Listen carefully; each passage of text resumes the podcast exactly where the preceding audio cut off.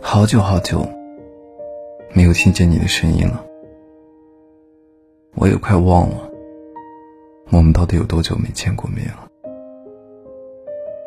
其实仔细想一想，具体的时间已经记不清了，只是有些人不在身边，却在所谓的心里；有些人不能相见。但是却在梦里，你还记得梦见他的感觉吗？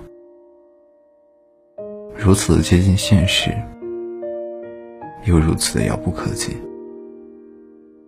其实有的时候，明知道那是梦，却久久不愿醒来。其实有一句话，挺触动我的，真的挺羡慕有些人啊。可以随随便便的就把想念说出口，而我呢，连一句你好都不敢对你说。